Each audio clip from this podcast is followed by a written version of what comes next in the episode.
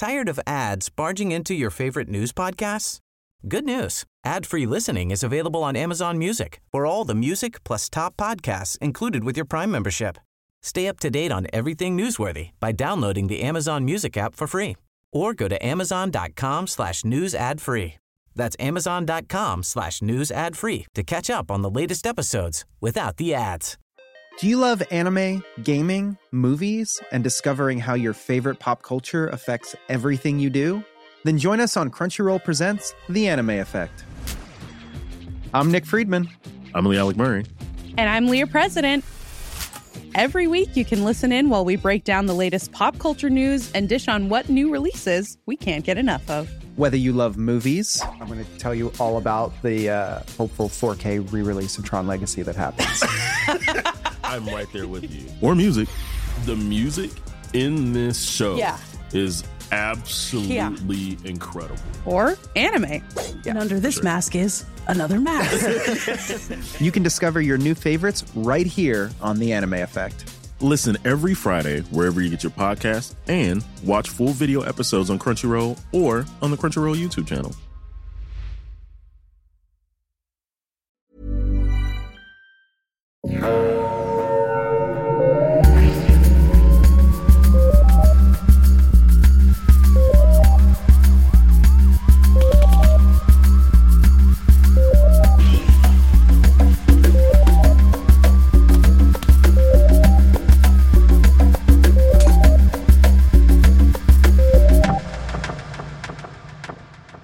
Bonjour tout le monde, bienvenue à Un peu de crime dans ton café, le podcast où on jase de crime en prenant un bon petit café. Je serai votre animatrice Audrey. Et je suis, ben, je pense que maintenant vous le savez, ça fait assez d'épisodes. Je suis avec Catherine. Comment ça va, Catherine?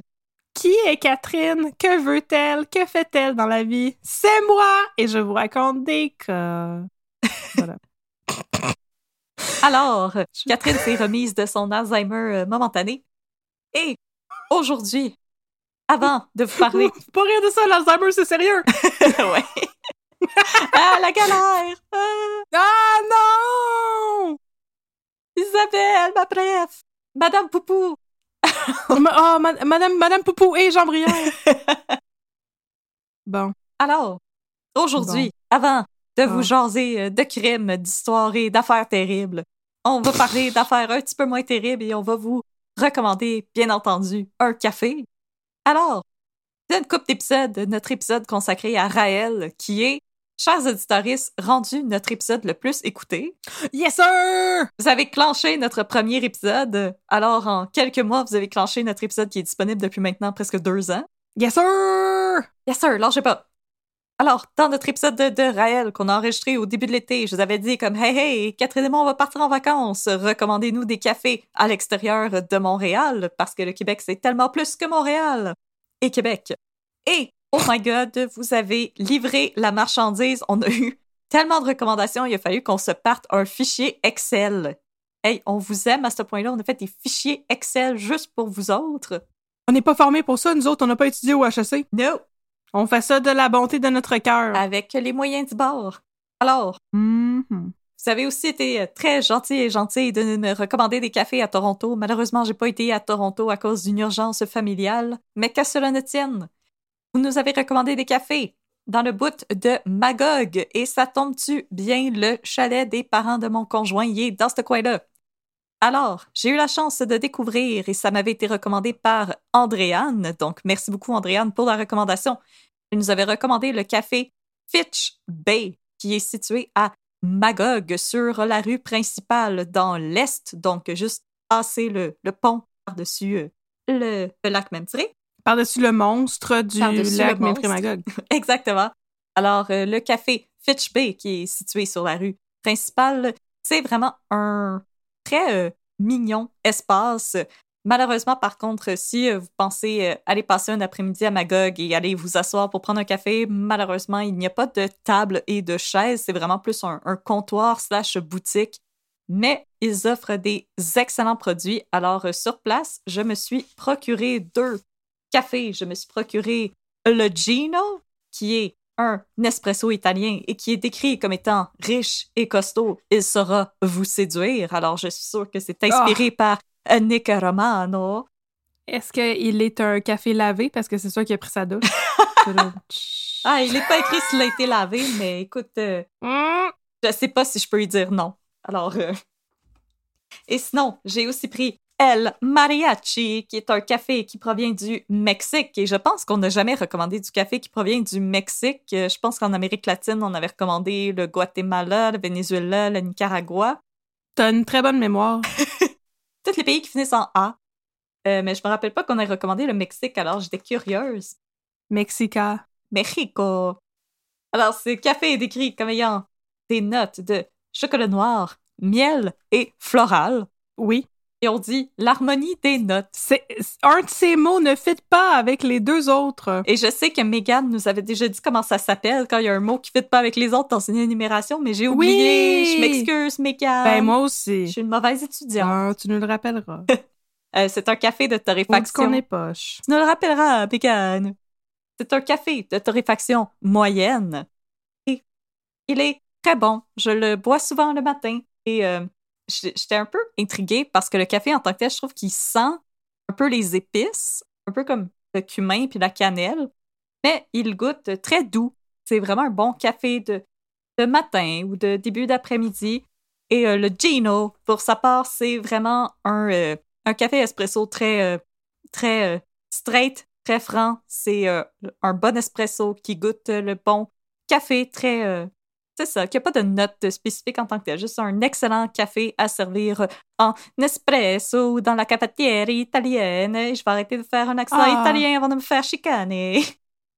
Ciao, ciao. Mais non, je vais pas te chicaner parce qu'aujourd'hui, ça a full rapport avec ce qu'on va faire. Ah, alors, ciao, ciao, l'accent italien. Et maintenant Ciao. qu'on a notre recommandation de café, alors je répète, Fitch Bay, situé à Magog. Vous pouvez aussi commander sur Internet sans problème. Et sinon, Catherine, maintenant qu'on a notre café, de quoi qu'on jase aujourd'hui?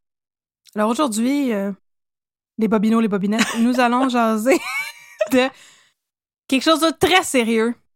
Nous allons parler de la fois où les nazis ont failli mettre la main sur le Québec en achetant l'île d'Anticosti. Ben voyons donc! Je sais, c'est effrayant, ça n'a pas d'allure. Tournez chez vous, je les réalise, je, je remarque d'emblée que euh, ma soeur m'avait dit Veux-tu que je vienne à ton épisode pour euh, vous montrer comment prononcer des mots en allemand? Ce à quoi j'ai dit oui, oui, puis là, j'ai complètement oublié, fait qu'elle est pas là. Fait que Roxane, ici, euh, les mots sont tous prononcés tout croche. Tu nous appelleras pour nous le dire. Et on va se corriger dans un futur épisode de correction. Tu nous taperas sur les doigts. Qu'est-ce que t'en penses? C'est-tu pas assez pas pire comme idée? OK, alors, euh, introduction et disclaimer. Je vous souhaite la bienvenue dans mon épisode sans doute le plus dérangeant de tous les temps. Euh, non pas parce que son contenu sera de mauvaise qualité. Vous connaissez mes standards euh, d'excellence. Yes, sir! Mais bien best. parce qu'aujourd'hui, on lit the best for Comme you. dans la chanson cher- de Tina Tournée. Cher Bobino, cher Bobinette. C'est de ça qu'elle parlait, Tina Tournée. Donc, je- aujourd'hui, ce sera donc euh, euh, dérangeant parce que je vais passer environ une heure à faire des jokes sur le compte des nazis. Mais j'ai dit à Catherine que je lui donnais la permission. C'est très gentil. Alors, d'emblée, je dois faire mon petit pamphlet politique. Le nazisme, ce n'est pas le fun. Oh, statement Les controversé. régimes- Je sais. À, à notre ère, euh, malheureusement, oui, ça l'est un statement controversé. Les régimes fascistes font honte à l'humanité et on a comme responsabilité en tant que société de se porter à la défense des gens qui sont victimes de discrimination et de violences systémiques, morales, sexuelles et physiques. La Seconde Guerre mondiale, c'est une période très noire pour l'humanité. Malheureusement, ce n'est pas fini. Le nazisme, ce n'est pas terminé. La CBC a lancé cette année un podcast sur les groupes d'extrême droite au Canada. Ça s'appelle White Hot Hate. Si vous voulez un gros wake-up call sur à quel point le monde va mal, je vous le conseille chaudement. C'est vraiment super intéressant et alarmant à la fois. Tout ça pour dire qu'il y a des gens qui trouvent que les nazis étaient cool et que les nazis sont encore cool aujourd'hui. Euh, et, et il y aura toujours des fous pour vous dire dans un party qu'on a beau penser ce qu'on voudra, Hitler était un visionnaire. Non, Hmm. je pense pas ça. Moi, je, je pense comme les Non. Dead Kennedys, euh, Nadie Punk, fuck off. Oui, c'est ça. C'est, je, je vous dis que euh, il y a des visions qui ne méritent pas du tout d'être partagées, encensées, encensées ou pire glorifiées. Et à mon avis, il n'y a rien de mieux pour déglorifier quelque chose que de s'en moquer. Alors aujourd'hui, afin d'éviter de glorifier les nazis de la Seconde Guerre mondiale, on va se payer leur tête. On va rire d'eux autres et vous recommander d'aller voir le vidéo YouTube où est-ce qu'il y a le nazi qui se fait puncher dans la face pendant qu'il fait une entrevue à la télé. Ah mon Dieu. He had it coming, Yep. comme disait la tonne dans Chicago. Voilà. Wow, d'accord, parfait. Mais c'est ça, donc ne vous inquiétez pas, on va aussi se payer la tête de certains Canadiens et certains Québécois, dont notre cher Maurice Duplessis, Ah, national. Yeah. Donc, je vous avertis que l'humour dans cet épisode sera particulièrement de mauvais goût. Si vous n'avez pas envie de rire des nazis, vous pouvez passer à un autre épisode comme celui où je vous parle du pauvre éléphant qui a été tué parce qu'il avait tué quelqu'un. Donc, euh, bonne journée. Prenez soin de vous. Ou skipper Oh, euh, direct aux deux minutes de babine. Ah oui, aussi, vous pouvez. Ben, alors maintenant que les avertissements sont faits, je peux annoncer mon sujet. Comme je vous l'ai déjà dit, je vais vous parler de la présence de nazis sur l'île d'Anticosti, a.k.a. le spot de chasse le plus en vue du Québec. Et aussi la présence de nazis dans l'estuaire du Saint-Laurent pendant la Seconde Guerre mondiale! OK, Et, mes sources. et retournez chez vous! Eh. C'est rare que je dis mes sources, tu sais, je vous le dis, j'ai toujours des sources, mais je vous le dis pas parce que j'oublie. J'ai mes sources euh, sont confidentielles. Wink! Wink wink, c'est euh, ah, Deep Throat qui m'a euh, parlé de ça. Il n'a- pas seulement exposé le scandale du Watergate. Il a aussi exposé le scandale des nazis euh, qui allaient s'acheter des cafés à l'île d'Anticosti. Oh yeah! Alors, ma source principale, c'est un livre qui s'appelle L'expédition allemande à l'île d'Anticosti par Hugues Théoret, qui est un, euh, un historien.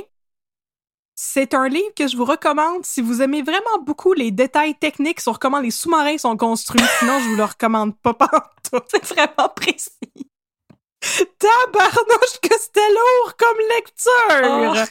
Mais bon, je vais vous résumer le gros de ce qui était important dans le livre, là, fait que vous n'êtes pas nécessairement obligé. Mais il y avait aussi, c'est ça, un article du Soleil et des articles complémentaires, euh, dont la presse, le Devoir puis Radio-Canada. Yes, sir. Voilà. C'est super vague, mes, bibliographies, tu sais. Je dire, taper euh, nazi anticosti, puis il y a trois, quatre liens, c'est probablement ça que j'ai consulté pour faire une histoire. Voilà. Yes, sir. Première partie. Duplessis a le moral high ground et Mackenzie King est un trou duc. Quel beau titre! hein? L'année est 1937. Au Québec, Oh. il fait bon vivre. Il n'y a pas encore District 31 à la TV ou même pas de TV en général, mais on se divertit comme on peut. Avec un Paraît petit bout que- de bois et une roche. Avec un bout de bois et une roche et parfois un gramophone. Et il paraît Oh. que cette année-là, la célèbre chanson Sing, Sing, Sing du clarinettiste Benny Goodman est enregistrée. Oh, C'est la toune qui joue dans tous les films quand le monde a le goût d'écouter du Big Band. c'est la Ah. toune qui fait swinger nos, dans nos parties d'été. Oh yes! Et c'est aussi un an avant l'enregistrement de la version de la chanson A Tisket, A Tasket d'Ella Fitzgerald. Oh. J'aime beaucoup le jazz, ça paraît dessus. En tout cas, on Oh. est en 1937 et au Québec, au lieu d'écouter du jazz, ou en plus d'écouter du jazz, on mange collectivement nos bas. Voyez-vous? À l'époque, on a bien bien peur en tant que société de deux choses. Le communisme et le nazisme.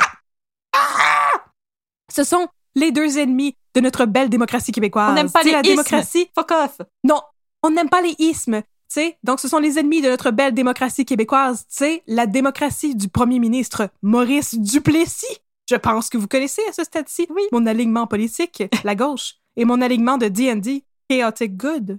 Alors, vous auriez vu venir ce- vous, vous aurez sans doute vu venir cette blague à 100 000 à l'heure. Le fait est qu'avant, on avait surtout peur des maudits bolcheviks qui scrapent le monde avec leurs belles moustaches à la Staline puis leur goulag. Mais là, Et leur on commence à parler de plus en plus des nazis. Et la quoi? Et la vodka. Et la vodka. Et aussi euh, les bolcheviks qui tuent les pauvres Romanov. Et euh, s'il n'y avait pas eu ça, on aurait pas eu le bon film d'Anastasia, mais en tout Avec cas, le ça beau Dimitri. C'est pas pour dire que ça valait la peine qu'il se passe autant d'horreur. Ça vaut pas la peine qu'il se pu passe autant d'horreur. Si c'est juste pour avoir un film d'Anastasia, ça vaut pas la peine. Mais, donc, c'est ça. On a bien peur des maudits bolcheviks qui scrapent le monde depuis euh, une vingtaine d'années. Puis là, on commence de plus en plus à parler des nazis. Mais pourquoi parler d'eux tout de suite? On est juste en 1937. Si vous avez passé votre cours d'histoire secondaire 4 et regardé Il faut sauver le soldat Ryan, c'est un passage obligé, vous savez que la Seconde Guerre mondiale commence juste en 1939. Wow! Fait que là, deux ans avant, pourquoi le Québec se préoccupe-t-il du nazisme? Eh bien, parce qu'il paraîtrait que les Allemands veulent acheter l'île d'Anticosti. C'est ce que dit la Gazette de Montréal dans un article brillamment intitulé Germans negotiating purchase of Anticosti. Ah! C'est straight to the point. C'est vraiment straight to the point. Il n'y avait pas le temps pour les flaflas dans ce temps-là. Il n'y avait pas Richard Martineau là, pour nous popper des beaux titres d'éditoriaux. Là. Puis ça, là, ça fait pas l'affaire de notre cher premier ministre Duplessis. Oh non, non. Non, Un article nous du autres, journal. ça. C'est à nous autres, ça. Un article du journal La Patrie résume la prise de position de Duplessis quant au nazisme. Prise de position qui a assez mal vieilli, vous allez voir. Oh non! Je, je vous cite l'article de La Patrie. Euh, C'est une assez longue citation, attachez votre sucre. Nos orateurs pointent depuis quelque temps deux ennemis, le communisme, en italique, et le fascisme, en italique, dont la forme la plus brutale est bien le nazisme, en italique. On sait la lutte que fait au marxisme et au bolchevisme l'honorable Monsieur Duplessis, et notre premier ministre vient de prendre une attitude énergique à propos de l'île d'Anticosti, attitude qui frappe dans ses parties vives et dans son prosélytisme au Canada la doctrine accapareuse, impitoyable du Führer. Mais n'allons point de grâce mettre en parallèle pour les mieux assimiler l'un à l'autre l'évangile de Moscou et l'évangile de Berlin, même s'ils s'opposent tous deux au concept d'une saine démocratie. Pour nous, Staline est autrement périlleux que l'ancien peintre de Vienne, Hitler. Fin de la citation. Euh... OK. Fait que la patrie euh, avait du fun à sous-estimer euh, le potentiel de dangerosité de Hitler. L'ex-pâtre de Vienne. Ho, ho, ho. Alors, euh, Big true, je vous dis? moustache. Avec ce- il, me- il semble bien inoffensif, ce peintre de Vienne. Il y a de l'air tweet avec Non. sa petite moustache. euh. Et ses petites culottes courtes avec ses barres montées à moitié de ses mollets. Il y a de l'air d'un scout qui a grandi trop vite. non, pas pantoute. Non, c'est, non, non, c'est, c'est terrible ce qui s'en vient. Et là, loin de moi l'idée de minimiser les horreurs du régime communiste aussi. Tu sais, on s'entend que c'est mur à mur dégueulasse. Voilà. Mais là, là, est-ce que c'est sérieux cette histoire d'acheter l'île d'Anticosti? Apparemment. Oui. Oh non! L'article du Montreal Gazette est paru le 2 décembre 1937 et dans les mois précédents, un mystérieux groupe d'Allemands aurait séjourné sur l'île d'Anticosti, qui était alors à vendre. Ils ont essayé de se déguiser. Ils ont mis des chemises en moyenne. Non, il était, même, il était pas déguisé, pas en tout, Ah. tu vas voir. Donc, pour ceux qui l'ignorent, genre euh, la majorité des gens, j'imagine, voici une description faite par Hugues Théoret de l'île d'Anticosti. Située dans le golfe du Saint-Laurent, face à Havre-Saint-Pierre, séparée de la côte nord par le détroit de Jacques-Cartier et de la Gaspésie par le détroit d'Ogendo, l'île d'Anticosti s'étend Ogendo. Aucun On, Onguido! Onguido! Oh boy! That was a train wreck. L'île d'Anticosti s'étend sur une longueur de 220 km et une largeur maximale de 56 km. Elle couvre une superficie de 7943 km, ce qui en fait la plus grande île du Québec. Ah, Sa taille est comparable à celle de la Corse. Fin de la citation. Ça vous donne un peu le ton de son livre. C'est pas mal clinique comme euh, description des choses. Donc, il faut pas aussi de mentionner que... Non, non, pas pantoute. On est très, très loin de Philippe K. Donc, il faut aussi mentionner que l'île d'Anticosti est dix fois moins populeuse que la Corse, même si sa taille est comparable à la Corse, et surtout recouverte de luxuriantes forêts qui en font un spot de chasse bien populaire de nos jours. Il y a pas des orignaux, mais pas beaucoup de monde. Exactement. C'est le paradis des gros guns. Mais dans le temps, l'île était surtout un spot d'exploitation forestière. Donc, accompagné par un homme du nom de Charlie McCormack, 13 Allemands ont visité tous les raccoins, ont regardé les arbres, les chevreuils, les mouches, ont pris des mesures, puis tout, puis tout. Des photos, euh, des selfies. Des photos, Ah, des C'est selfies. tellement joli, cet endroit. Château. Ah, quel, quelle jolie forêt! Ah, les chalets moches noirs. euh. Ah, ya, ya. Alors, Charlie McCormack explique. Je voyageais avec eux pendant un mois. Ils prenaient note de toutes les installations existantes et relevaient la profondeur de l'eau dans les baies autour de l'île. Fin de la citation.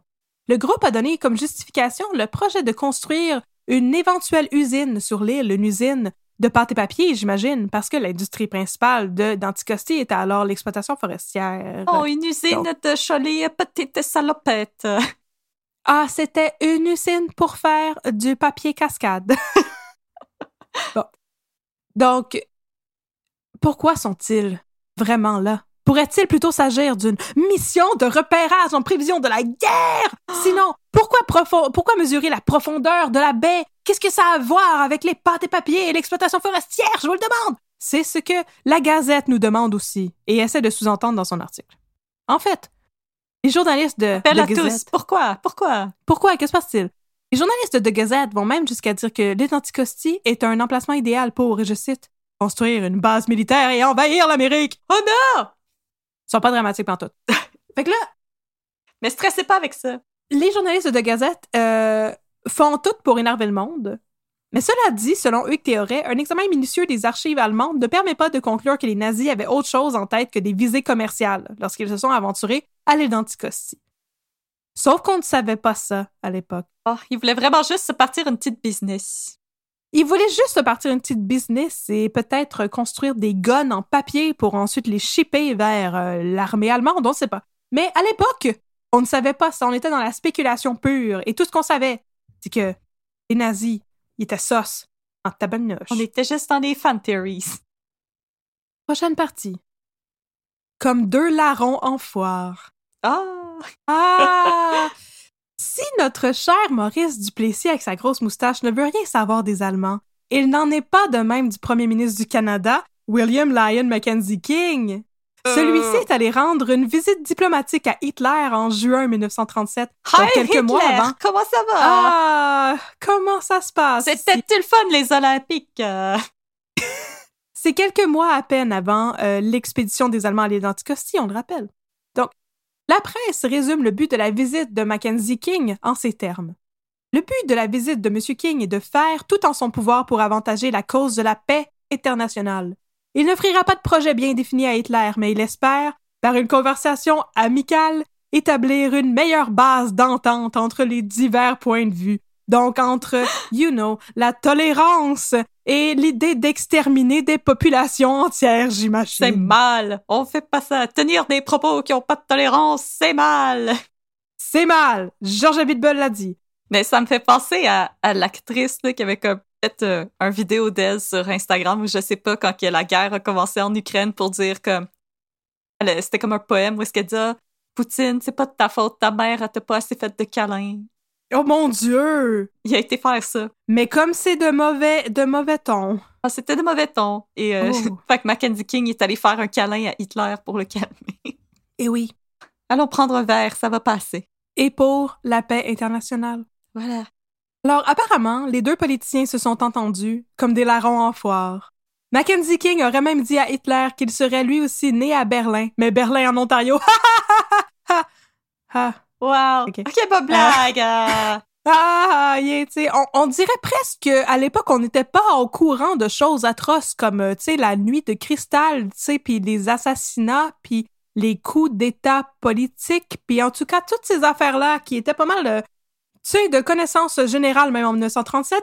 en tout cas, ce n'est rien pour entacher la réputation de Mackenzie King qui va se ramasser avec la face sur notre monnaie de toute manière. Oh là là. Il... C'était pas assez pour se faire cancel dans le temps.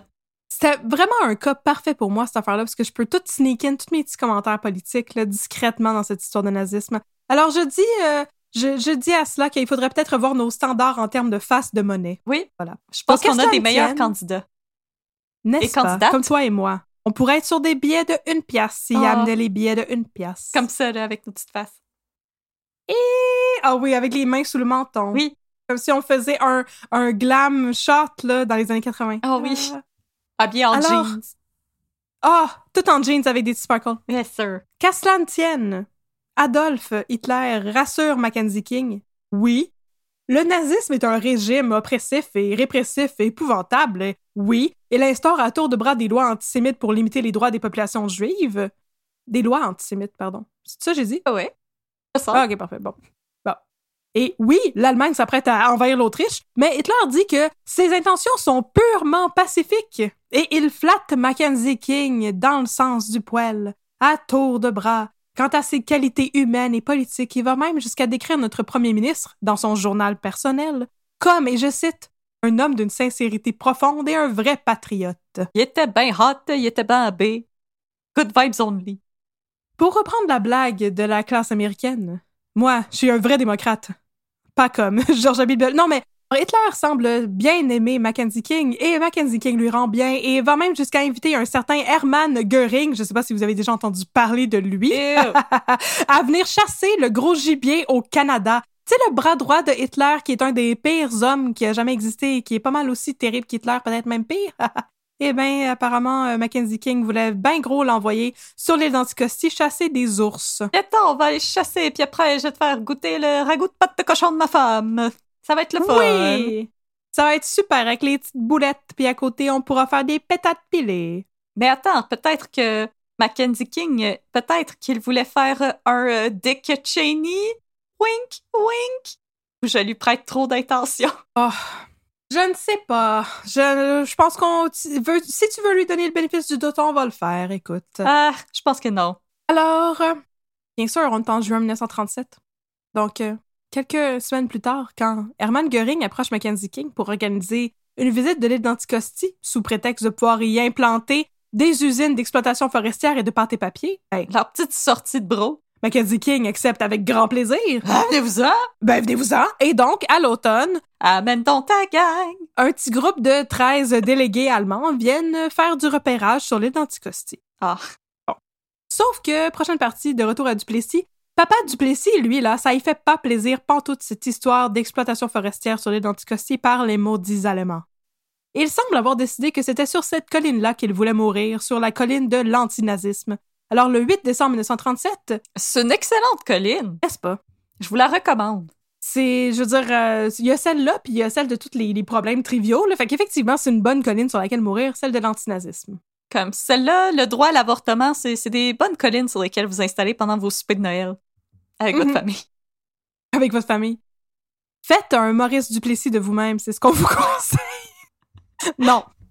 Alors, le 8 décembre 1937, Maurice Duplessis fait une sortie dans les journaux pour dire, et je cite, Anticosti est situé à... Il faudrait que je fasse des voix, là, parce que j'ai trop de citations. Anticosti est situé à l'avant-poste de la province de Québec, à un endroit stratégique. En aucun cas, notre gouvernement ne délaissera son devoir de protéger notre territoire contre tout danger venant de l'étranger.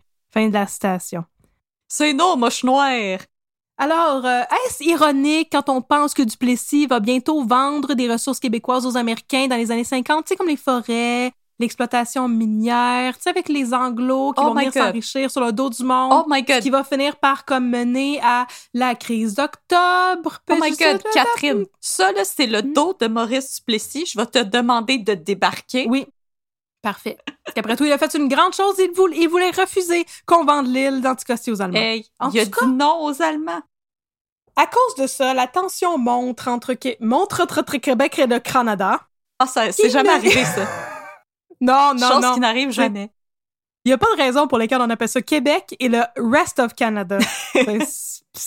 On s'entend très bien. Ça va c'est très bien. c'est nous autres, puis tout le reste du monde nous haïsse. Et là, ça ne semble pas préoccuper euh, les intérêts allemands dans... Oh, pardon, pardon, pardon.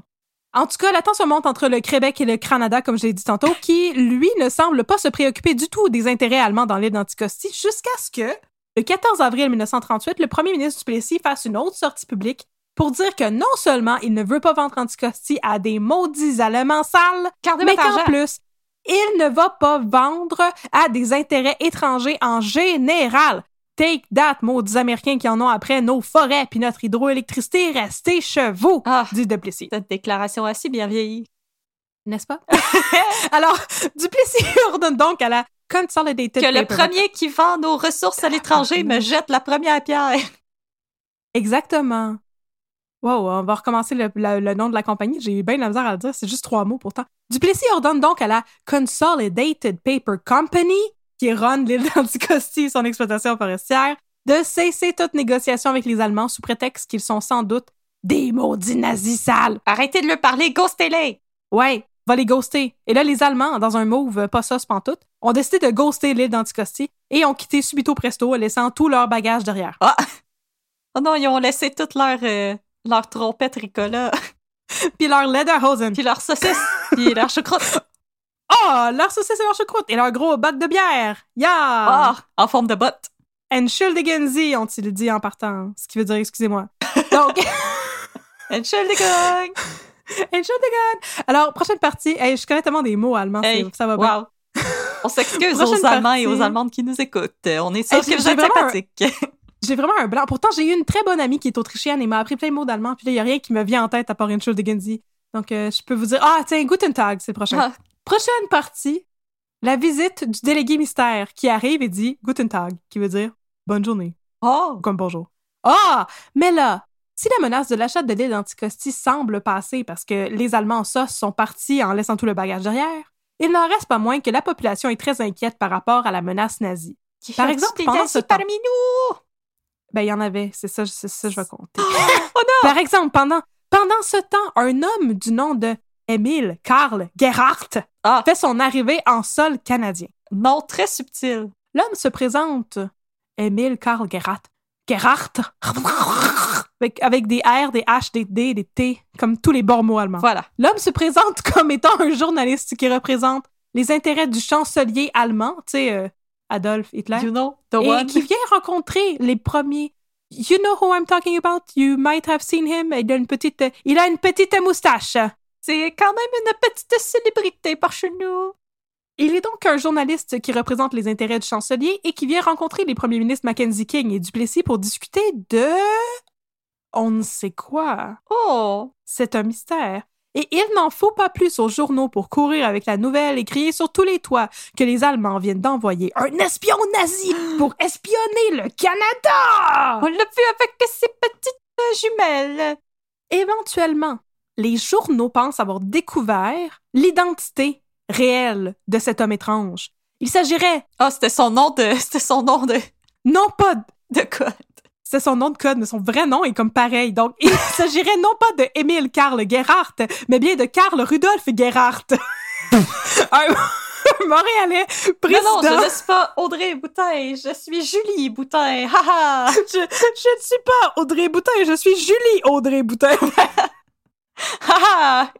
Donc, Karl Rudolf Gerhardt est un Montréalais. Il est président de la Deutscher Bund, une association pro-nazie canadienne. Le Karl Rudolf en question fait une sortie dans les journaux pour tenter d'apaiser la populace. Il affirme ne pas être Émile Karl Gerhardt, même s'ils ont le même lien, le même nom, et n'avoir aucun lien avec Hitler. Mais non, regardez, Mais- Emile Karl Gerhardt, il porte des lunettes et moi, je ne porte pas de lunettes. Voilà, haha! Moi, j'ai eu mon makeover comme dans le journal d'une princesse et je ne porte plus de lunettes. C'est fini.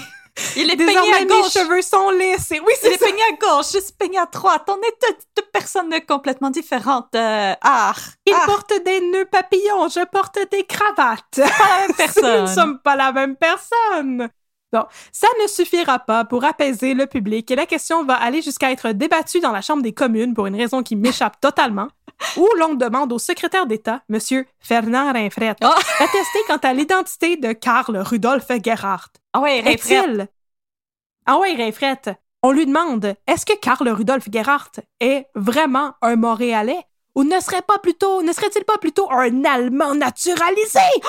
Ah! Qui n'est même pas né à Montréal? Non! Est-ce que c'est un fasciste de... oui! A-t-on besoin d'avoir peur? Alors le secrétaire d'État confirme rapidement que oui, Gerhardt est un Allemand naturalisé qui n'est pas né à Montréal. On t'a pas gay. Et ça, bien sûr, ça n'apaise personne. Le leader de l'opposition, R.B. Bannett, est inondé de lettres quant à l'identité de Gerhardt. Et le 2 juin, il en reçoit justement une qui lui confirme que Gerhardt serait en fait un envoyé d'Hitler au Canada. En d'autres mots, un espion qui est pas très bon pour se trouver un nom de code. En effet. Mhm. Et qui n'est pas très bon en déguisement. Non plus. L'auteur de la lettre qui dévoile la véritable identité de Gerhardt est un Canadien d'origine allemande résidant à Edmonton. Il raconte, et je cite, Gerhardt a essayé de m'embrigader dans un mouvement nazi pro-Hitler et il m'a même suggéré de l'aider financièrement. Il tentait fébrilement de m'impressionner par son intimité avec le chef de la propagande nazie, Goebbels. Joseph Goebbels. Apparemment, fin de la citation. Apparemment, T'es impressionné, hein? T'es impressionné, hein? Check ça, check ça. Ouais, t'es-tu c'est mon best. Moi, je le connais. Moi, je le connais. C'est du gros name dropping. Ouais. Moi, je, moi, je t'ai ami Facebook avec Xavier Dolan. voilà, c'est, l'équivalent de ça qu'il faisait. euh. La fois que j'ai euh, croisé Pierre à la pointe euh, dans les toilettes d'un théâtre, L'autre jour, on déjeunait puis on a vu Jean Leloup. Ça, c'est vrai, hein? Ouais, hein? Dis-leur, ouais, on l'a vu, il était Fait- là, il était au téléphone, Maintenant, on le connaît. Voulez- Voulez-vous joindre notre club? On le connaît, Jean Leloup. Donc, apparemment, ceci est emblématique du fait qu'il y avait pas mal de sympathisants nazis au Québec, ce qui est pas bien le fun. Et si vous avez regardé euh, Nos étés saison 3, vous savez déjà de quoi je parle. Oh, Oh! la femme d'André Jules. Oh! travers tout ça, et malgré son semblant d'amitié avec euh, Adolf Hitler, euh, le premier ministre Mackenzie On King se même. dit préoccupé par toute la question de l'île d'Anticosti. Not a minute too soon. Ça fait comme quasiment un an, là, cette histoire-là. Ah, il s'est rendu compte que son nouveau bestie, il a menti. Fait qu'il a retourné son bracelet de l'amitié. Oui. Qui était comme un demi-cœur. Oh. Il y avait un, il y avait comme un FF dessus parce que c'est des BFF. Meine Freund. Ah, alors, la question de l'île d'Anticosti est de nouveau soulevée, de plus en plus fréquem- fréquemment dans les journaux, mais les membres du gouvernement de Mackenzie King et de l'opposition l'abordent aussi très souvent dans la Chambre des communes. Mackenzie King écrit dans son journal, et je cite, J'ai dit que si les circonstances le nécessitaient, j'aimerais utiliser l'île d'Anticosti pour une base aérienne et Grosse-Île pour une autre, et de cette façon assurer une défense permanente de la voie du Saint-Laurent. Fin de la citation. Cela dit, selon Hugues Théoret, et je cite, j'ai des citations, c'est seulement lorsque les U-boats commenceront à torpiller les navires dans le golfe du Saint-Laurent en 1942, donc quatre ans plus tard, que la défense nationale va se préoccuper sérieusement de la tentative d'acheter l'île d'Anticosti par les Allemands en 1937. Ouais. Not a minute too soon, comme j'ai dit. Ouais, je pense qu'il y avait quelque chose là, gars. Prochaine partie, on déploie le Star Destroyer. Oh my god! On dirait On qu'on est est dans Star Wars. Star Wars! Oui, C'est là qu'on est en juillet 1938. Dans ce que Hugues Théoret considère comme une tentative d'apaiser le public et les membres du gouvernement, sans doute, le ministère de la Défense déploie un destroyer pour patrouiller les côtes d'Anticosti et assurer la protection du fleuve. C'est le NCSM. Skina. Oh oh! Voilà. Le NCSM. Sais pas nos baleines! Non, touchez pas aux baleines et aux belugas. Le NCSM, ça veut dire Navire canadien de Sa Majesté. Avouez que c'est Oh! NCSM. C'est le bateau le de la reine. euh, dans ce temps-là, c'est le bateau du roi. Ah, ah ben oui, hein. C'est le papa de la reine. c'est vrai. Donc, le Destroyer, The King's Speech. le, exactement, Colin Firth. Donc, Colin le Firth. Destroyer patrouille les côtes et fournit un rapport au gouvernement pour dire qu'il ne semble y avoir rien de louche sur Anticosti pantoute. Il n'y a pas de pas nazi par là, mais il y avait un écureuil un petit peu shifty. Il y avait un orignal avec euh, comme un lance-torpille, mais à part de ça, c'était bien correct. Les fameux U-boats de la marine allemande, appelés la Kriegsmarine, ne sont pas en vue. En passant, U-boat, ça vient de Unterseeboot, qui veut dire en dessous du lac bateau. C'est Wow. le fun, l'allemand, parce que c'est des mots qui sont tous mis ensemble pour faire des nouveaux mots. Ça veut tout dire. Ça veut tout dire. En octobre 1939, le commandant J.P. Brunet de la GRC soumet un rapport à son officier supérieur qui lui provient d'un certain capitaine Germain de la Marine royale. Oh! Celui-ci affirme que ses hommes patrouillaient la côte d'Anticosti quand ils ont repéré un U-boat allemand. Ils l'ont observé, avec des jumelles sans doute, pour constater que celui-ci se ravitaillait à un dépôt à Bearhead sur l'île d'Anticosti. Oh, les mots t'as là- dit. Là, il y a une certaine confusion parce qu'apparence que les navires de la GRC, qui savait que la GRC avait des navires par mois, Pas moi non plus. ont tous été pris en charge par la Marine royale et à cause de changement de garde, personne n'était capable de corroborer l'affaire du sous-marin allemand.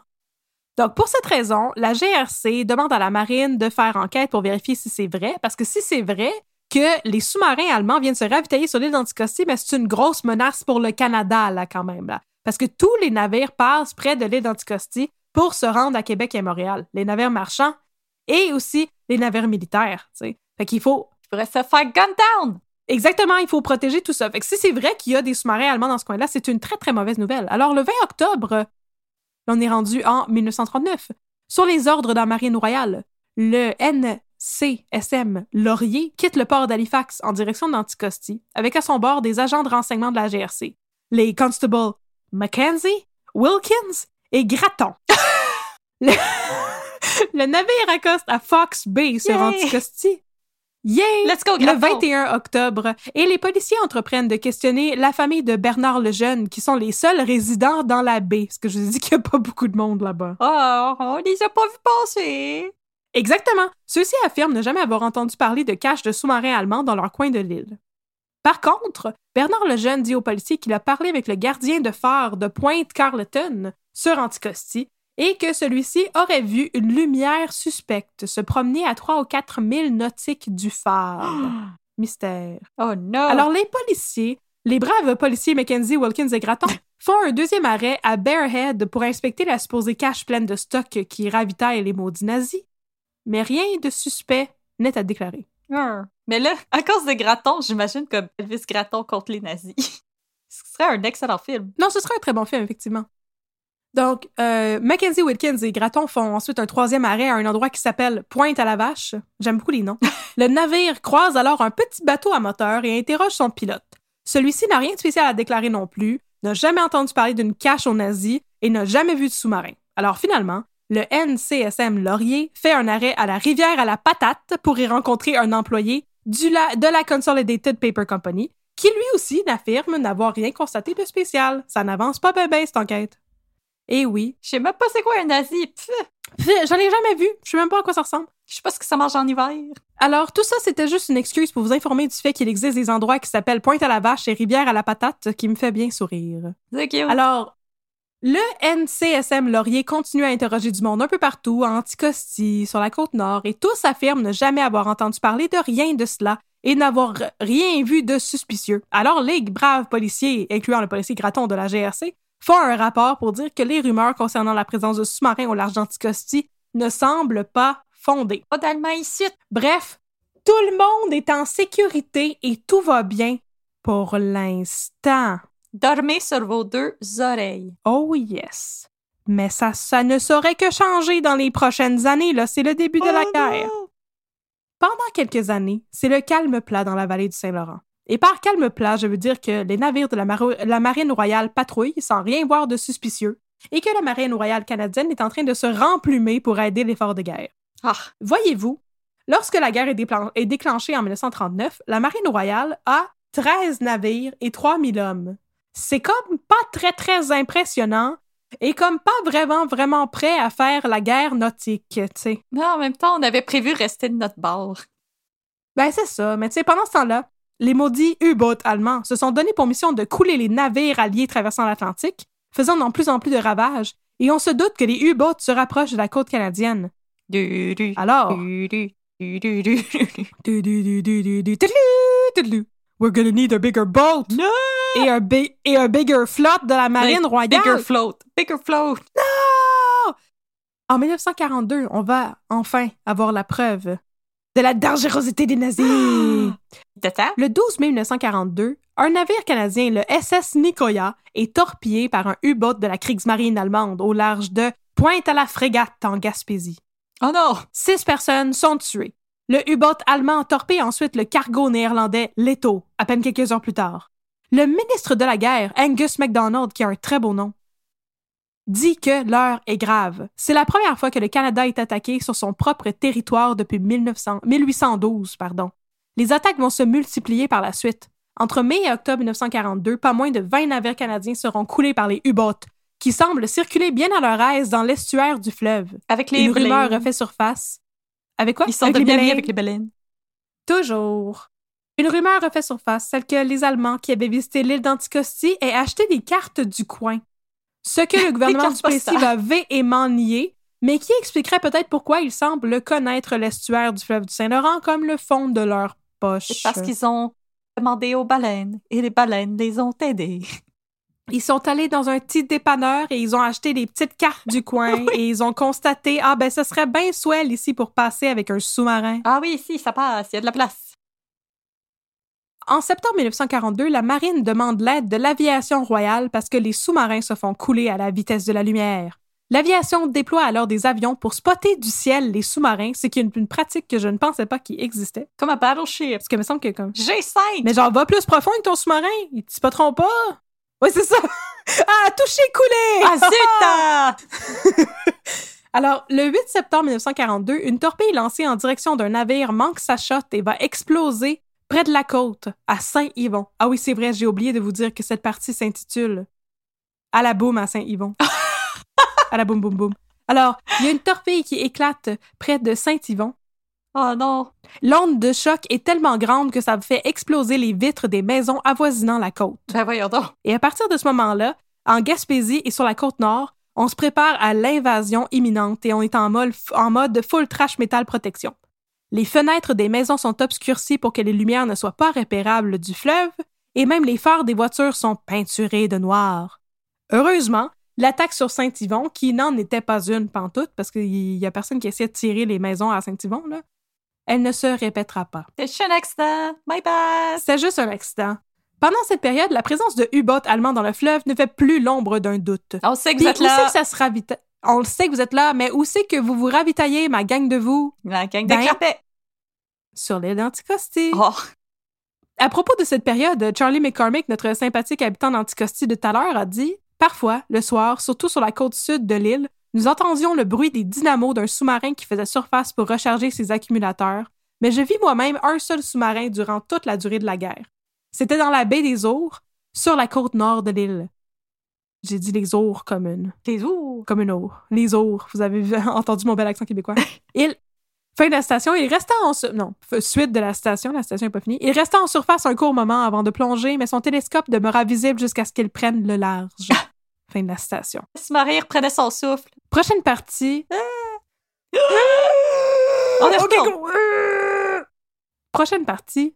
En route vers euh, les pires espions. Oh non. S'il y, avait un- s'il y avait un gala des pires espions, ce serait ça. Là. J'ai hâte. Mais malgré euh, toutes Maxime ces explosions et tous ces oh yes et tous ces euh, U-boats qui coulent des cargos et des navires quelconques, la menace ne vient pas uniquement de la présence des U-boats. Parfois, parfois, elle sort des U-boats pour venir nous infiltrer jusque dans nos terres. Pas de nazis chez nous. Allez-vous-en.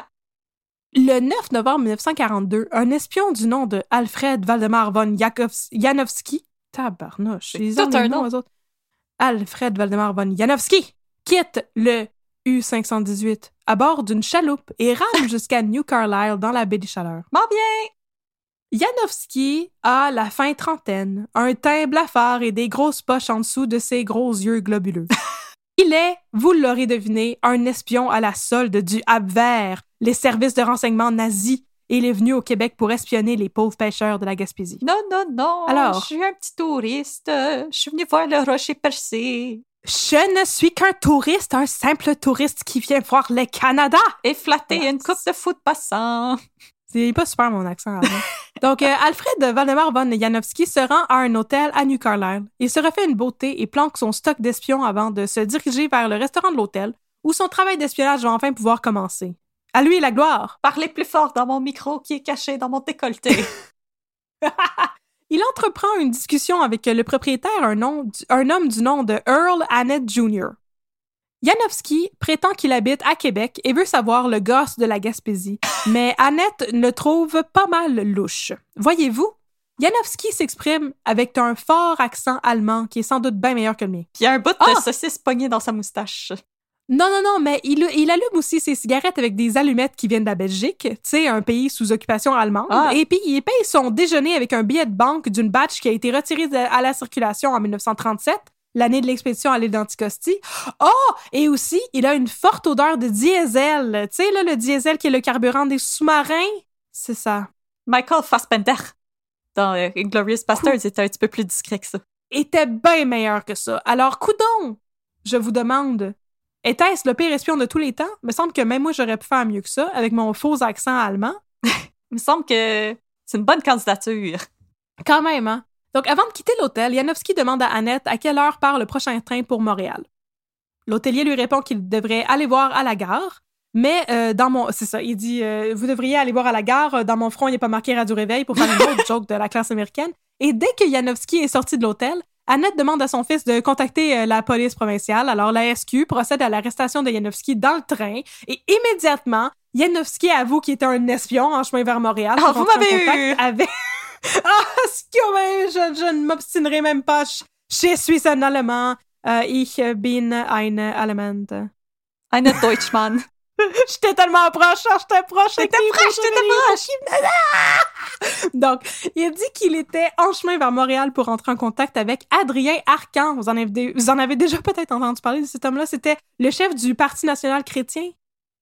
Euh, ça, Ew. Ah, personne sympathique! Ah, il devrait avoir une murale en son honneur. Et puis là, sa consécration de pire espion de tous les temps est officielle parce que, en plus d'avoir été spoté dans sa première journée de job, Janowski se rendait à Montréal pour là rien là. parce qu'Adrien Arcan est en prison depuis deux ans. Ben, il y a le temps qu'il rende visite en prison, là, puis il donne Il un petit panier avec un pain avec une lime dedans, là. Oh my god! Peut-être, hein. C'est peut-être pour ça. Comme dans écoute. Scooby-Doo, là. donne pas assez le bénéfice du doute. Comme dans Scooby-Doo, ils ont enlevé son masque, puis là, il y avait une petite pine nazie, là, son collier. Peut-être qu'il allait y donner un boyau d'arrosage pour qu'il puisse se sauver comme Lucien Rivard, là, de la prison de Bordeaux. Oh! On s'en rappelle, tous les barreaux de la prison de Bordeaux. Non, non, je m'en vais arroser une patinoire. Tous les barreaux s'en rappellent.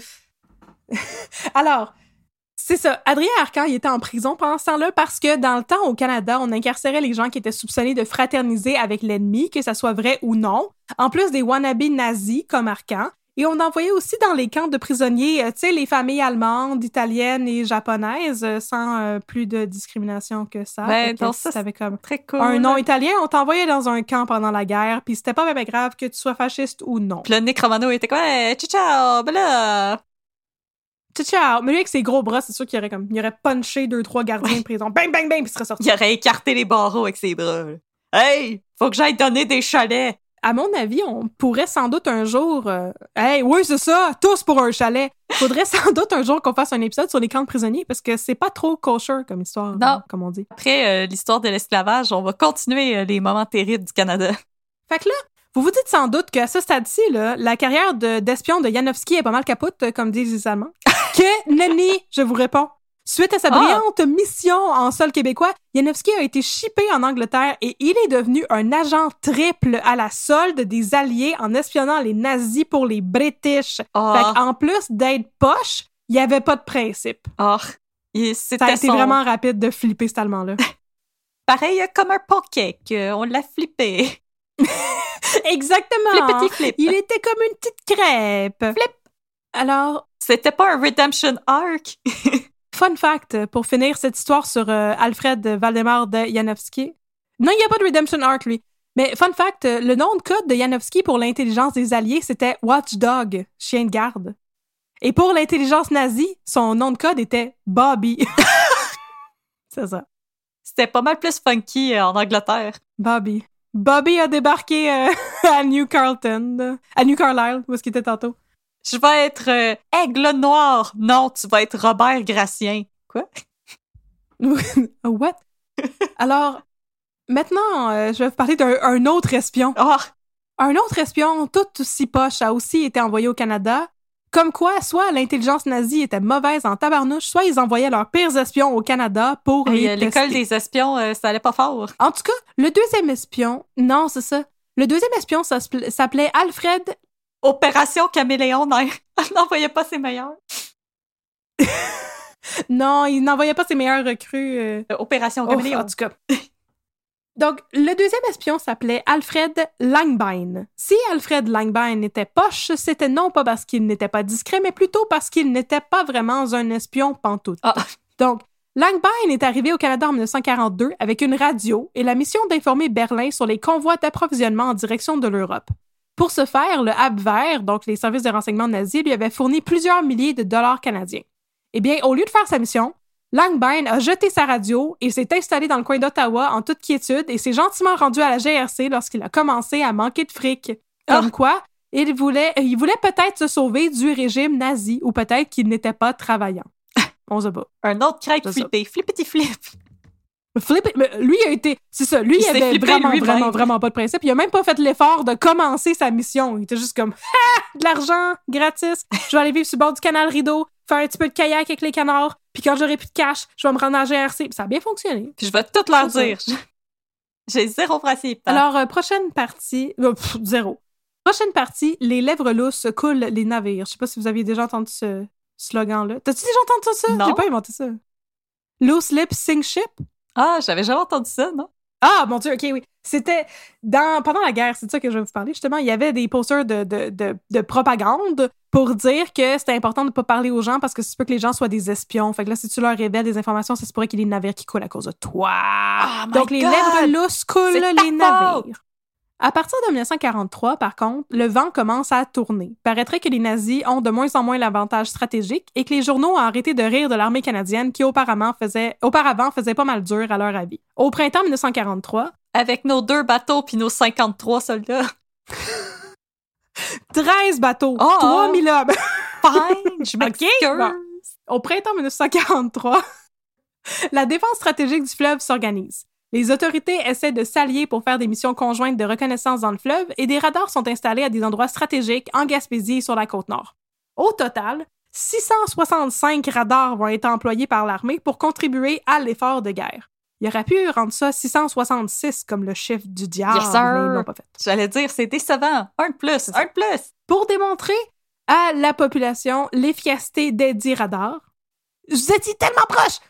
Pour démontrer l'efficacité des radars, l'armée va même jusqu'à produire des films de propagande. Oh! La propagande était très importante à l'époque pour s'assurer que les gens n'allaient pas juste compter leur vie dans le détail trois, quatre fois à des hommes louches qui sentent le diesel et qui euh, ont un fort accent germanique. Et un bout de saucisse Par exemple, dans leur moustache. Des affiches et de l'argent qui n'est plus en circulation depuis sept ans. Donc, par exemple, des affiches étaient produites en quantité industrielle et arboraient des slogans comme I was a victim of careless talk. Donc, j'étais une victime de, de, de jasette. euh, comment on dirait ça? Careless. Careless talk. Careless Whisper. Donc, le Careless Talk, vous comprenez ce que je veux dire. C'était accompagné d'un homme à l'allure inquiétante et de l'image d'un sous-marin torpillé. Donc, le message est pas mal clair, même si on peut pas traduire Talk. Et parallèlement, parallèlement à ça, le consulat allemand à Montréal aurait fait produire des films de propagande nazie, mais ceux-ci auraient été saisis par le leader de l'Union nationale, notre bien-aimé Maurice Duplessis. Non, non, fais pas ça. Non. avec un- Non! Tch, Lâchez ça, on va vous emmener dans un camp d'internement comme les autres. Je là. vais vous envoyer avec mes, ma gang d'orphelins. La propagande va même se répandre jusqu'à l'Assemblée nationale. Là-bas, notre cher Maurice va encore et toujours se vanter d'avoir bloqué single-handedly, c'est juste lui, qui a bloqué la vente de l'île d'Anticosti aux Allemands. Ai fait le coup de la corde à linge quand ils sont arrivés. Schlack, schlack. Exactement, je leur ai fait un roundhouse kick d'en face, puis ils ont revolé jusqu'en Allemagne. Hey, ils ont eu peur, ils ont eu peur. Donc, il va se vanter d'avoir bloqué la vente en ces termes, et je cite Si Hitler a des bottes si pesantes, cela est dû aux capitalistes anglais et américains qui lui ont fourni de l'argent pour se les acheter. Lorsque j'étais au pouvoir, j'ai empêché Hitler de s'installer à Anticosti, parce qu'on se rappelle que pendant la guerre, ce n'était pas Maurice Duplessis qui était le premier ministre du Canada. C'était Mackenzie. Non, non, non, au Québec, je parle. Ah. C'était Adélard Godbout? Ouais, je pense. Parce que Ouais, Duplessis, il y a eu comme un, un, Un gap. Un gap. C'est ça. Fait que là, ça, ne l'empêchait pas de faire sa grand gueule et de se vanter d'avoir été le seul à s'opposer aux nazis. Son attitude lui attire la foudre de ses opposants qui trouvent que ça va faire tabarouette le vantage. On est en temps de guerre, on n'a pas juste ça à faire que de te donner des petites tapes dans le dos. Ouais, mais maintenant, en plus, aux États-Unis, si t'es contre le nazisme, t'es un communiste, c'est pas plus cool parce qu'apparemment, il n'y a pas de milieu. Non, non, ça existe pas. T'es d'un bord ou de l'autre, puis dans, dans les deux, c'est le no, entre les deux, c'est le no man's land. Voilà. Duplessis, maudit communiste. Donc, en fin de compte, les attaques des U-boats sur les sous-marins canadiens vont continuer jusqu'en avril 1945. La dernière attaque aura lieu le 16 avril, quand le U-190 va torpiller le NCSM Esquimalt. Selon Hugues Théoret, pendant la bataille du Saint-Laurent de 1942 à 1944, les loups gris, c'était le surnom qu'on donnait aux U-boats, Oh. ont coulé 23 navires dans les eaux du Saint-Laurent. Et en plus de ça, durant la bataille de l'Atlantique, donc pas juste dans l'estuaire, mais c'est proche du Canada en Atlantique, là, la flotte canadienne a perdu 29 navires aux mains de la maudite Kriegsmarine. Et oh. Et puis, tout à coup, les batailles navales de l'Atlantique et du Saint-Laurent se terminent aussi abruptement qu'elles avaient commencé, parce que le 30 avril 1945, l'amiral Dönitz de la marine nazie lance une opération pour préserver l'honneur de la Kriegsmarine, qui perdait de plus en plus de vapeur. Tous les sous-marins restants ont l'ordre de se saborder. De On remonter à le la 30 surface? avril. Non, de se couler. Ah! Ils vont couler tout leur navire. OK. Ils vont se saborder. Wow. C'est ça. C'est la fin. Mais on était le 30 avril. Le 8 mai, c'est la, la fin de la guerre en Europe. Ouais. Donc, on était à la fin de la guerre. C'est juste pour ça. C'était pour pas que les euh, sous-marins soient capturés par les forces alliées, là, qui ont sabordé tous les navires. Euh, L'armée nazie capitule donc le 8 mai 1945 et le 2 septembre, la guerre sur le front pacifique se termine à son tour. La guerre est finie. On a réussi à préserver la dignité de l'île d'Anticosti. Yeah! C'est nos écureuils! Fuck you! Conclusion, vive Maurice Duplessis! Not. Non, vraiment. De nos jours, il ne fait plus de doute que le Canada était dans la mire des maudits nazis pendant la Seconde Guerre mondiale et que le bilan de morts et de dévastation aurait été bien plus élevé sur l'île d'An- si l'île d'Anticosti avait été vendue en 1937, parce que là, les U-boats auraient eu une place pour se ravitailler. Pour s'installer. Un poste d'entrée stratégique dans l'estuaire du Saint-Laurent. D'une certaine manière, on doit la survie de bien des gens à Maurice Duplessis, ce qui est bien drôle à dire. Ouais. Depuis le temps, de nombreuses rumeurs ont été aussi véhiculées par rapport à la présence d'Allemands en Gaspésie pendant la Deuxième Guerre mondiale, ainsi que leur présence. Ah, pardon. Et leur présence a aussi été démontrée dans la région du Labrador quand, en 2012, une épave nazie a été découverte. Alors, qui aurait pu croire qu'un jour on féliciterait Maurice Duplessis pour sa bonne prise de décision, ici, à un peu de crime? Ouf, ouf, pas moi. Je t'aurais dit. C'est la question. C'est la question sur laquelle je vous laisse. Merci d'avoir été des nôtres. Voilà. Ah, c'est vraiment intéressant. C'est fini! Les nazis anticosti! Je peux bouger sur ma chaise, faire plein de bruit. Voilà. ah, c'était tellement intéressant. Merci, partner. Voilà. Fait que c'était le ultimate cas de politique et de nazisme. Oui, euh, statement très controversé, le nazisme, c'est pas cool. Non, le nazisme, c'est pas chill. Ça suffit avec vos pépés, la grenouille, puis tout ça. Ouais, toutes ces affaires-là, retournez chez vous. Voilà. Je sais pas c'est où chez vous, mais retournez-y. Et euh, d'ailleurs, euh, on va se rappeler que pendant le convoi de la liberté cet hiver, il y en a qui paradaient avec des drapeaux nazis. Alors, euh, malheureusement, ils sont restés. Il y a du monde qui trouve ça encore cool. Non, c'est ça. C'est ça. Comme j'ai dit en, ouverture, on le sait là que comme c'est pas fini le nazisme là, puis c'est ça, c'est pour ça qu'on se moque d'eux autres parce que c'était comme pas toutes les pogos les plus dégelés de la boîte et on s'entend que les Allemands qui ont chipé ici là, euh, ceux qui se sont fait prendre en tout cas, ils étaient vraiment pas bons. Il y en a peut-être des très bons qui se sont pas fait prendre, mais ceux qui se sont fait prendre, ils étaient particulièrement terribles. C'était. J'aime surtout celui qui a même pas fait d'effort. Non, Il est juste mais arrivé lui, il a je fait pense que c'est ça. Mon hypothèse, c'est qu'il essayait de se sauver. Ouais. de- ce serait une bonne façon de se sauver de l'Allemagne nazie. Là. C'est ça. L'affaire, c'est qu'on le sait pas. Il était peut-être juste paresseux, il était peut-être juste lâche. Il avait peut-être juste pas le goût d'essayer. en tout cas. Comment il a même pas essayé? Mais c'est ça. C'est, moi, je, je trouvais ça bien surprenant, mais c'est ça. Oui, on le sait qu'il y a des nazis qui sont venus, puis qui ont débarqué, puis je veux dire, il y a comme des artefacts nazis qui ont été trouvés à des places à Côte-Nord, puis en Gaspésie, puis on sait qu'ils ont été jusqu'au Labrador, parce que c'est ça, l'affaire du Labrador, je l'ai pas écrit, mais je l'ai lu dans le livre de Hugues Théoret, c'est qu'ils ont trouvé une place où il y avait euh, un vieux poste radio qui avait été installé par des, euh, par des nazis, avec un radar et tout, là. Fait que, au Labrador. Oh my god, ils ont eu le temps de on, bâtir on ça. sait que c'était. Oui, c'est ça, on le sait que c'était rendu jusque là-bas, euh, ça c'est certain, mais c'est ça, ça aurait pu être vraiment pire, puis on aurait pu perdre encore plus de vie s'ils avaient réussi à acheter de l'identicosti en 1937. Fait que merci euh, Maurice Duplessis, puis pas merci pour euh, tout le reste. Merci ça. juste pour ça. On va te donner, euh, on va te donner un pass pour ça, puis rien Ouais. d'autre. Puis bientôt, on va revenir sur ton cas avec les orphelins Duplessis. Oui, vous êtes plusieurs à nous avoir écrit que vous aimeriez un épisode sur les orphelins du Plessis. Euh, Inquiétez-vous pas, c'est Et j'aimerais vous l'offrir, si ça vous dérange pas que ce soit moi qui le fasse, avec toutes mes mauvaises jokes. Alors, Voilà. euh, inquiétez-vous pas, c'est dans la liste, ça va venir un jour. euh, ne désespérez pas, un jour on va le faire. c'est sûr qu'on choisit nos cas un petit peu au gré de comment qu'on feel, mais ça va venir. Mhm. Inquiétez-vous pas, on, on la connaît cette histoire et un jour ça va être livré de dans vos oreilles sur les Spotify. Vous l'avez peut-être remarqué, moi, ça arrive très souvent que j'ai le goût de faire des cas qui sont plus euh, détachés historiquement de nous autres. là. Je trouve que c'est plus facile de faire des jokes C'est moins quand proche. c'est vieux. Ouais, ben non, c'est ça. C'est comme, je sais pas. Puis on, on- on a l'impression que notre communauté de caféinomanes est d'accord avec nous que les nazis sont pas cool. Ben non, les nazis sont pas cool. On peut avoir un, on, on va avoir un chandail euh, I Heart Henry Morgan Thaler, puis un autre chandail qui dit les nazis sont pas cool. Ça pourrait être le fun, ça. Et pour une raison quelconque, ce sont, ça serait deux t-shirts controversés. Pour des raisons différentes, effectivement.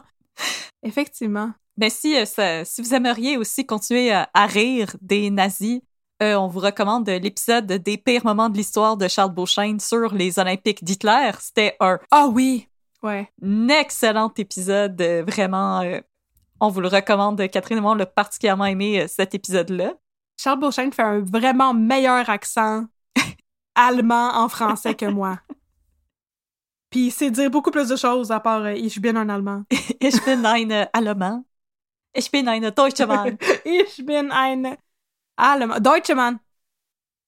Alors, si vous voulez critiquer notre accent allemand, on vous comprend. On a fait de notre mieux, mais Ja, c'est correct. C'est correct. ja, Vous pouvez nein. Et si vous voulez nous recommander des cas autres que les orphelins du Plessis qui sont déjà dans notre liste, inquiétez-vous pas, vous pouvez nous écrire un peu de crime at gmail.com. Vous pouvez aussi nous recommander des cafés, des cas. Euh, Vous pouvez juste nous parler de vous autres aussi. Il y a des gens, des fois, qui vont juste nous parler d'eux et ça nous intéresse. On aime beaucoup entendre parler de vous, euh, apprendre à vous connaître, chère communauté de caféinomanes.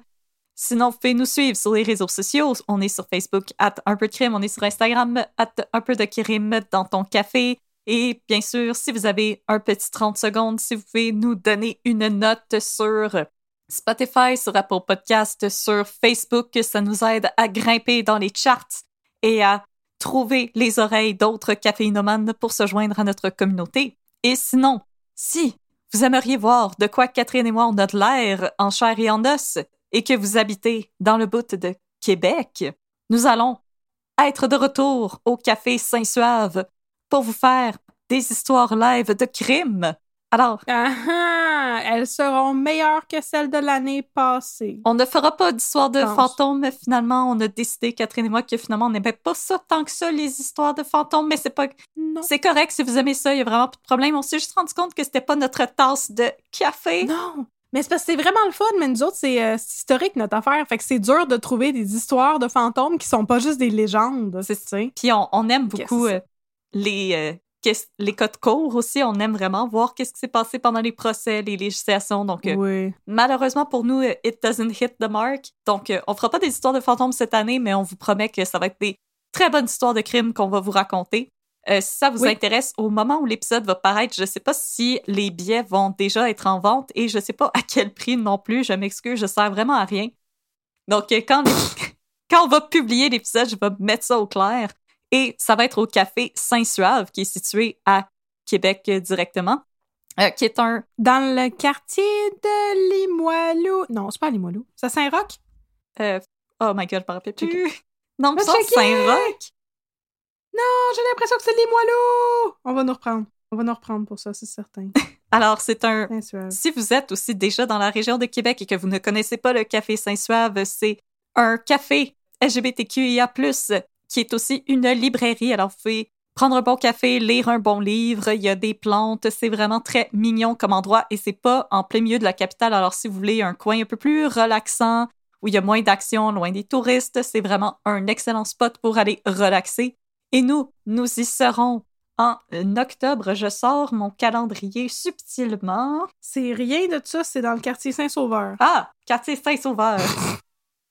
J'étais même pas proche. Alors, je regarde mon calendrier. Nous allions. Nous y serons le 15 octobre, n'est-ce pas? Oui, c'est ça, pardon, je regardais septembre. Nous serons là le soir du 15 octobre prochain pour vous raconter Oui. des histoires de crimes. On devrait aussi avoir de la marchandise avec nous si ça vous intéresse. Absolument. Et si vous ne pouvez pas y être, il n'est pas exclu que nous enregistions notre... Nous enregistrons... Prions. Nous en- On va s'enregistrer. Mon Dieu, je, je, je suis capable de conjuguer des verbes!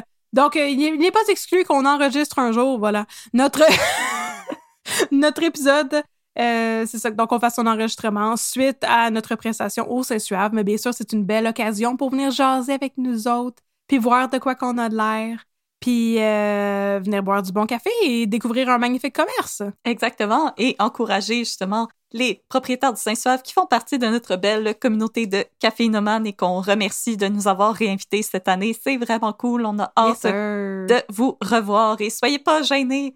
Venir jaser avec nous, ça nous fait toujours plaisir. Faut juste passer outre nos bodyguards qui sont nécromano. Non, c'est une joke. Mathieu Baron avec ses gros bras, qui veut pas. tu. Approchez-vous pas. Non, hey, Ouais! je sais pas mon chalet. Non!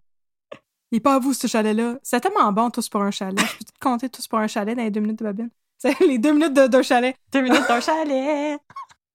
De chalet! Alors, si vous avez aimé l'épisode d'aujourd'hui, on est super contente. Si vous en avez eu assez pour la journée, on vous dit à dans deux semaines pour plus de crimes et plus de café. Mais si vous dites non, Adieu. I want more, more, more, more, comme dans la chanson de Billy Idol. Alors, restez avec nous et on va vous raconter ça. Deux minutes de babine, deux minutes au district 31. À tout de suite. Ça commence maintenant tout de suite, là, là, là. Les deux minutes de babine.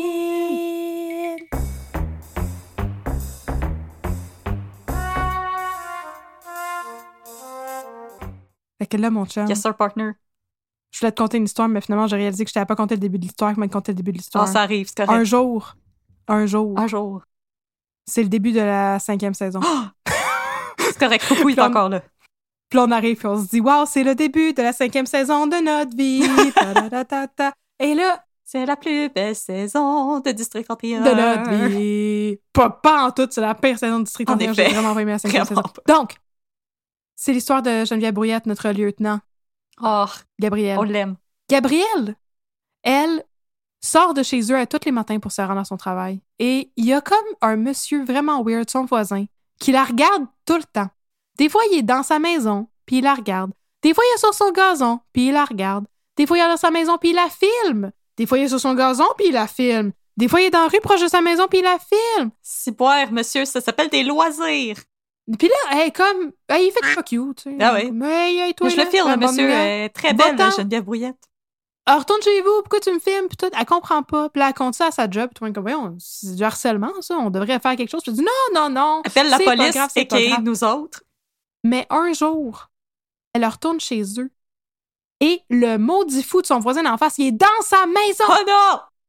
Il tient sa fille en otage. Il a un gun. Ça va pas bien. Et là, Gabrielle, elle arrive. Et elle pleure comme toute bonne personne. Non, mais je veux dire comme toute bonne mère, mais en fait, toute personne en général est comme, non, s'il te plaît, fais pas de mal à cet enfant. Sauf si t'es un maudit nazi qui essaye d'acheter l'île d'Anticosti. Le maudit fou! Oui, effectivement. Effectivement. Le maudit fou, il lui tire dessus et il se sauve avec sa fille. Dans la nuit. En fait, non, c'est l'après-midi. Fait que là, c'était en plein milieu d'après-midi. euh, la, la jeune fille attendait que euh, la lieutenant revienne de travailler. Fait qu'il fait clair dehors pis tout là. Fait que là, la police se met immédiatement sur le cas et réussissent à identifier le monsieur grâce à sa plaque de véhicule, il me semble bien, car c'est toujours de même qu'on identifie tout le monde dans le district 31. Ça, ou avec Ou la de triangulation des téléphones. Exactement, la triangulation des téléphones. Ping, pong, ping entre les tours cellulaires. Alors, ils identifient que le monsieur s'appelle Daniel Dujardin. Oh! Fait que là, ils vont voir Gabriel à l'hôpital, puis ils disent Est-ce que tu connais ça, un gars qui s'appelle Daniel Dujardin? Puis elle dit Oh, Oh, mon Dieu, je m'en rappelle, faut que je vous conte de quoi. Toulouloulouloulou. Puis là, Que elle s'est tout le monde s'assoit, d'hôpital, avec toutes les, toutes les solutés, puis tout. ça- m'a vous C'est vraiment triste. Quand j'avais 16 ans, j'étais allée dans un camp de jour de nature, là, un camp de vacances de nature. Puis j'étais allée me promener dans le bois avec deux de mes amis Cueillir des champignons. Pour cueillir des champignons. Quand tout à coup, une de mes amies s'est comme foulée une cheville. Puis là, elle a dit Gabriel et mon autre ami, repartez vers le camp et allez donc chercher de l'aide. Et là, pendant que moi, j'ai tout mélangé les pronoms de la personne qui raconte, là, mais moi, le moi, la lieutenant. Moi, moi, là. Pendant que j'allais chercher de l'aide, moi, moi, là, pendant que j'allais chercher de l'aide, la pauvre fille s'est faite attaquer par un ours qui l'a décapitée. Et cette fille, Il s'est allé ce n'était pas Einstein, parce que c'est pas une joke. Cette fille, c'était la sœur, non plus, la sœur de Daniel Dujardin. Alors, depuis genre 30 ans, Daniel Dujardin, il attendait le meilleur moment pour avoir sa vengeance et venger sa, meur- sa sœur morte décapitée par un ours dans le bois en kidnappant la fille de la fille qui allait chercher de l'aide et qui n'avait rien à voir en fait Je avec la mort de fille qui a été décapitée par un ours dans le bois. Mais qu'à tienne, Daniel Dujardin est ensuite parti sur un rampage. Il a libéré la fille de Gabriel. Tout s'est bien passé. Personne n'est mort de ce côté-là. Et ensuite, il est prestement allé tuer le professeur qui était responsable de la classe nature. Puis ensuite, il a tué le gars qui est allé chercher de l'aide avec Gabriel. Et là, ensuite, il a fait semblant qu'il s'était suicidé. Et là, ensuite, il a, il a été tué par quelqu'un d'autre dans son organisation. Parce qu'il faisait partie d'une organisation secrète qui cherchait à avoir sa vengeance depuis 30 ans et dont je vais vous parler dans un prochain deux minutes de Babylone. Tout est tellement Voilà. improbable dans cette histoire. Cette histoire n'a aucun maudit bon sens. Ça a aucun bon sens. Puis là, à tous les épisodes qu'on écoutait, OK, je demandais à mon chum de me résumer, ben voyons donc, qu'est-ce qui se passe? Puis il me disait, Catherine, écoute ce qui se passe. Ah, regarde la TV, tu vas comprendre. J'ai dit non, non, Non, ça je pas comprends objectivement les liens qu'ils font. Mais comme ça n'a pas de sens, j'ai compris tous les arguments, tous les mots qu'ils ont dit là, c'est rentré dans ma tête. Puis je comprends, mais je comprends pas parce que ça n'a pas de sens. Donc c'est ça, ce monsieur-là euh, était avait une grogne contre Gabriel. En partie parce que sa sœur s'était fait décapiter par un ours, puis il pensait que c'était la faute de la classe nature ou du camp de jour ou whatever. Là. Mais je veux dire, à la limite, sa vengeance contre le prof qui avait organisé la classe nature. Mais même pas ça. Mais même là, C'est pas lui qui a tué la fille, c'est un ours. je veux dire, ça fait aucun sens. Ta vengeance, c'est contre l'ours, puis je veux dire, corrigez-moi, les gens qui se connaissent en survie dans le bois. Ouais. Me semble qu'un ours, on n'est pas leur proie comme de préférence. C'est ça que je voulais, je voulais dire, tu sais. Je veux dire, la classe nature, elle se passait-tu dans les rocheuses, puis ont croisé un grizzly, là, parce que, à mon avis, les ours noirs, ils attaquent pas vraiment, à moins que, que tu essaies de voler leur bébé, Comme, tu sais. me semble que les ours, d'habitude, ils restent loin. Décapité par un ours. En tout cas, that's not a nice way to go, on va te dire ça. Parce que me semble, en Mais camping, quand tu pognes un ours à fouiller dans ta bouffe, il sauve assez rapidement. Il veut juste manger tes whippets. puis tes pop-tarts. Il veut juste... Il veut juste tes guimauves à l'érable. Il veut juste, euh, qu'est-ce que j'avais dit dans, dans le dernier épisode de ta queue de castor puis ton mac and cheese au lobster, là, avec Eric Bruno? C'est juste ça qu'il veut. Il veut juste... ça. Ça slush. Surtout ta slush. Il fait chaud. Fait que euh, c'est ça que je voulais te conter, mon chum. C'est la terrible histoire de la fois où quelqu'un s'est fait prendre en otage pour une raison qui n'avait aucun bon sens. Oh, ça n'a en effet aucun esti de bon sens. Mais je te rassure, la lieutenant Gabrielle Ah. elle était correcte. Oh. Sa fille était correcte. Ah, Il y a juste, il y a juste Jean Dujardin qui était pas correct, Ah. puis le mari à Gabrielle était pas correct non plus, mais ça, ça va venir plus tard. ça, c'est... c'est- Plus tard, on va parler de Frédéric de Grandpré. Qui avait Ah, tu sais que j'avais fait des deals d'argent pas très corrects. Mais ça l'a rattrapé pour le mordre dans le péteux. Il avait emprunté de l'argent pour financer son album Un Martini pour Noël. À un homme qui s'appelait Jerry Piton. Moi, un intellectuel, Gérald de Bouton, Gérald de Bouton. Non, c'est Jerry Pitone. que ça m'avait ça, c'est pris une histoire pour une autre fois. une histoire que ça m'avait pris les sous-titres pour comprendre que c'était le nom d'une seule personne et non de deux personnes. Ce n'est pas Jerry étonné, c'est Jerry Pitone. Et oui, pour Voilà. ceux elles qui sont pas encore rendus là, la manière que Poupou le prononce, c'est divertissant en motadine. C'est assez étonnant qu'il soit devenu un acteur, à voir comment il prononce des mots, cet homme-là. Mais non, ben non, c'est une Hey! blague. Je savais que ça allait t'insulter, je savais. Ben, on va le voir dans sa nouvelle émission. Indéfendable. ben oui, c'est certain qu'on va le voir. Yes, sir. C'est juste ça qu'on attend, que ça joue. Ben, il y, a- y a assez de previews euh, sur les Instagram, on a hâte de voir ça. Ça va être toute une rentrée euh, culturelle à la télévision, je vous dis. Là. Ça va être malade. On a hâte. Avec, la, avec la nouvelle émission d'Éric Bruno, là, puis Émile Procloutier qui se sont reunited après toute la vérité. C'est super, c'est le fun, ça. Euh, ils ont fait un high five, ils ont réuni leurs forces. Yeah! Bon. Fait que merci, mon chum, Yes, sir, partner. d'avoir écouté cette belle histoire. Yes, sir, fais Un attention. autre jour, on parlera de Jerry Pitone. Je vais faire attention aux ours. Fais attention aux ours. Ouh. 10-4. 10-4, mon chum.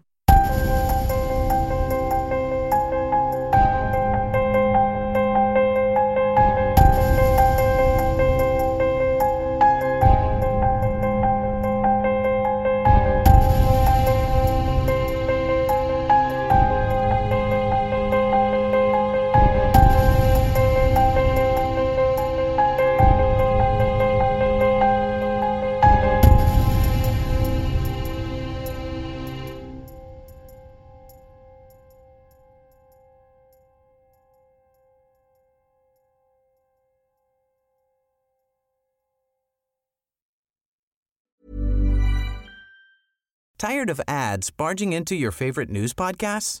Good news. Ad-free listening is available on Amazon Music for all the music plus top podcasts included with your Prime membership. Stay up to date on everything newsworthy by downloading the Amazon Music app for free or go to amazon.com slash news ad free. That's amazon.com slash news ad free to catch up on the latest episodes without the ads.